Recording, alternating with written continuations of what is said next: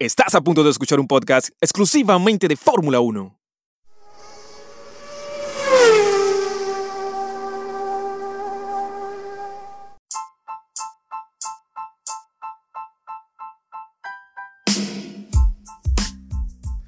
Segunda entrega de edición especial de Autódromo 1 Podcast, pretemporada 2021. Hablemos de Fórmula 1. En esta ocasión vamos a estar conversando un poco de lo que podría ser o no, o más bien, la pregunta es, ¿podría Lewis Hamilton dejar la Fórmula 1 para sorpresa de todos? Toto Wolf, director y cabeza del equipo de Mercedes, duda de que suceda, pero dice que apoyará a su piloto si así lo decide. Ya hemos eh, separado el Ecuador de enero y sigue habiendo un asiento libre en la parrilla de la Fórmula 1. Es además el más codiciado, el del campeón del mundo, Lewis Hamilton, que aún no ha renovado con Mercedes para esta temporada. Soy Ricardo González, esto es edición especial Autódromo 1 Podcast pretemporada 2021. Y fíjense amigos, es muy probable que alcancen un acuerdo hablando del británico de Mercedes Lewis Hamilton, después de siete años de fructífera colaboración y, ante un año 2021 en el que tienen todas las papeletas, ¿no? O todos los papeles de sumar un octavo título mundial para el piloto y para el equipo respectivamente. Sin embargo, la duda sigue ahí y aún podría dudar o durar más tiempo, ya que el director de equipo de Mercedes, Toto Wolf, dice que hasta el comienzo de los test de invierno hay margen para firmar. Test que, como ya sabemos, no serán hasta mediados de marzo en el circuito internacional de Bahrein. Todos recuerdan la sorprendente retirada anunciada por Nico Rosberg el 2 de diciembre del año 2016, cinco días después de proclamarse campeón del mundo en un final muy disputado y dramático contra Lewis Hamilton, su rival y compañero de equipo en aquel entonces.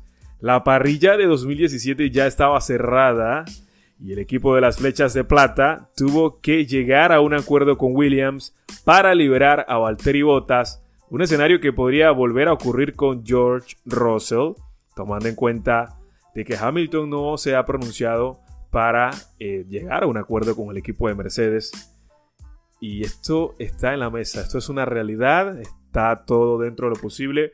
Personalmente me preguntas eh, si creo o no que Hamilton vaya a salir de la Fórmula 1. Creo que no. Mi punto de vista es que eh, Luis eh, probablemente se lo esté pensando, él ya había comentado un poco de esto, ciertas desigualdades que se encuentran dentro del gran circo de la Fórmula 1. Pero hay que seguir trabajando, creo que no es el momento, él tiene que enfocarse en su carrera, en su en seguir, ¿no? Eh, rompiendo récords, en seguir estirando esa leyenda en la que se ha convertido.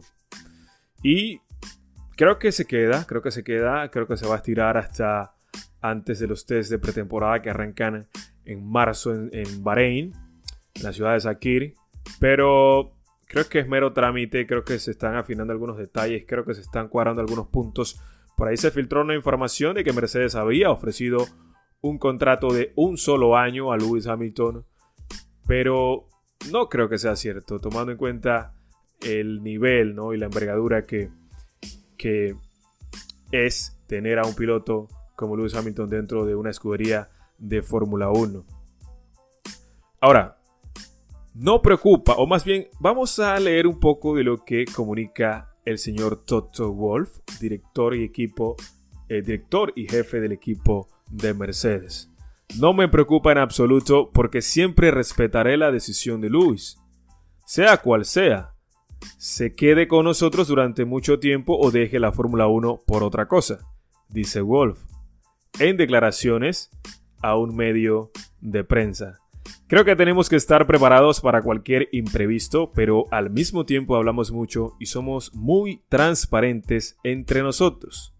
Creo que tenemos más cosas que lograr juntos, es lo que dice, ¿no? Manifiesta Toto Wolf con respecto a las eh, conversaciones que ha podido tener con su piloto Lewis Hamilton. Wolf habló también del papel de Hamilton en los éxitos actuales de Mercedes y señaló que ser rápido en la pista es solo un aspecto más de las habilidades de un piloto. No es tan simple. Y es lo que en programas anteriores nosotros comentábamos. No es solo ser rápido en pista, es saber gestionar algo más, es saber cuándo parar, es saber comunicarle a tu equipo, a tu director de carrera, en este caso Lewis Hamilton, es el señor Peter Bonington. Eh, en varias ocasiones hemos visto cuando Lewis, cuando eh, Peter le dice a Lewis, Lewis, tienes que entrar a pits y Lewis le dice, aún no Peter, creo que puedo dar más. Y esas pequeñas decisiones que hacen grandes a los pilotos ganan campeonatos, señores. No es solo ser más rápido en pista ni tener el mejor coche. Obviamente tener un buen coche te ayuda mucho, pero la experiencia, el liderazgo y la gestión dentro y fuera de la pista te hacen ser un gran piloto, como lo comenta el señor Toto Wolff, en este caso dirigiéndose a su piloto Lewis Hamilton. Fíjense, la Fórmula 1 siempre ha sido la victoria para el mejor hombre en la mejor máquina. El mejor hombre es el piloto más rápido e inteligente. Sí, es, es correcto. De hecho, hablamos de eso, ¿no? El rápido se compensa o se unifica con ser un piloto muy inteligente. Y el que comprende cómo funciona la dinámica de un equipo, sus capacidades técnicas y al mismo tiempo se considera a sí mismo de la manera correcta dentro de la organización, no como un sol que es el centro del universo, ojo, el piloto que llega a comprender eso del mismo modo, llega a ser grande. Ahí está Damon Hill, Juan Manuel Fangio, Ayrton Senna, Alan Prost, Michael Schumacher, Lewis Hamilton, grandes pilotos, Fernando Alonso. Bien, del mismo modo, la organización en torno al piloto tiene que absolutamente ser perfecta para obtener el rendimiento en varias áreas. Ingeniería, marketing, política, comunicación, para que siga funcionando esta relación. ¿Sí? No hay una solución milagrosa en este negocio, a diferencia de lo que ya o, de lo o de lo que la mayoría de la gente piensa. No es tan fácil como se ve. Hay mucho, mucho detrás de un equipo ganador en Fórmula 1 como, es, como lo es el equipo de las flechas de plata de Mercedes, que tienen siete campeonatos, señores. Esto en Fórmula 1 no es nada fácil. Si no, pregúntenle a los señores de Williams que hace mucho tiempo no ganan uno. Pregúntenle a los señores de Ferrari que hace mucho tiempo también que no consiguen ser campeón del mundo. Red Bull, el último equipo ganador en Fórmula 1 antes de que entrara la hegemonía del equipo de Mercedes en la era turbo híbrida eh, que suplantó a los motores V8. Entonces, siendo así, hay ganancias mínimas y todo tiene que estar bien para que este o ese equipo tenga el éxito que quieren, que tenga y que consiga ese éxito tan anhelado. Ahora, la pregunta, ¿y para Toto Wolf cuál es el futuro? ¿Mercedes? Sin embargo, Hamilton no es la única pieza clave de Mercedes cuyo futuro se ha puesto en duda recientemente. Es también el caso de Toto Wolf, aunque este último mantendrá durante tres años más su puesto como director y jefe del equipo, que ocupa desde enero de 2013. Recientemente ha aumentado su participación en la empresa al convertirse en accionista del 33% en lugar del 30% que poseía anteriormente, pero planea quedarse ahí para siempre. A pesar de su relativa corta edad, Toto está próximamente a cumplir 50 años, en este momento tiene 49. Dice Toto, adoro las relaciones que tengo dentro del equipo y mientras crea que puedo aportar, ese papel será mío, dijo el as, el austriaco. Recordemos que Toto es, es eh, del país de Austria, ¿no? Entonces, pero al mismo tiempo, o más bien, pero al mismo tiempo, dice Wolf, continúa, tengo que asegurarme de no obstaculizar la gestión del equipo. Tengo la responsabilidad con nuestros empleados, con Mercedes y con los accionistas de Mercedes Fórmula 1 de estudiar el momento en el que pueda ceder este puesto a alguien mejor que yo.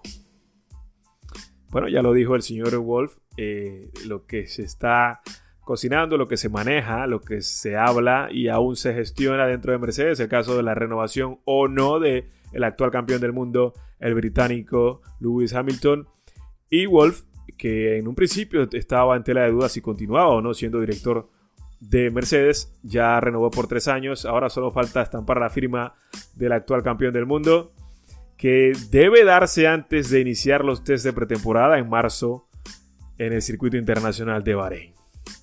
Es todo por esta edición especial de Autódromo 1 Podcast, temporada pretemporada 2021. Espero que te haya gustado esta información, hayas disfrutado igual que yo en compartir esto. Recuerda seguirnos en redes sociales como arroba autódromo 1. Estamos en Instagram, Facebook, Twitter, YouTube. En YouTube ya puedes vernos y también escucharnos. Recuerda que antes solo era audio con imagen. Ahora nos ves y nos escuchas. ¿Qué te parece? ¿Sí? Suscríbete, activa las notificaciones, hay una campanita a tu mano derecha, superior o, eh, inferior, no recuerdo. Ahí está, suscríbete. Campana para recibir este y todos los videos de Autónomo 1 Podcast al instante y te mantengas informado de lo que ocurre en el increíble mundo de la Fórmula 1. Amigos y amigas, soy Ricardo González. Hasta aquí esta edición especial de pretemporada 2021. Disfruta lo que sea que estés haciendo en este momento. Pásala bien, cuídate del COVID, que está bastante fuerte. Si ya llegó la vacuna a tu país, vacúnate. ¿Sí?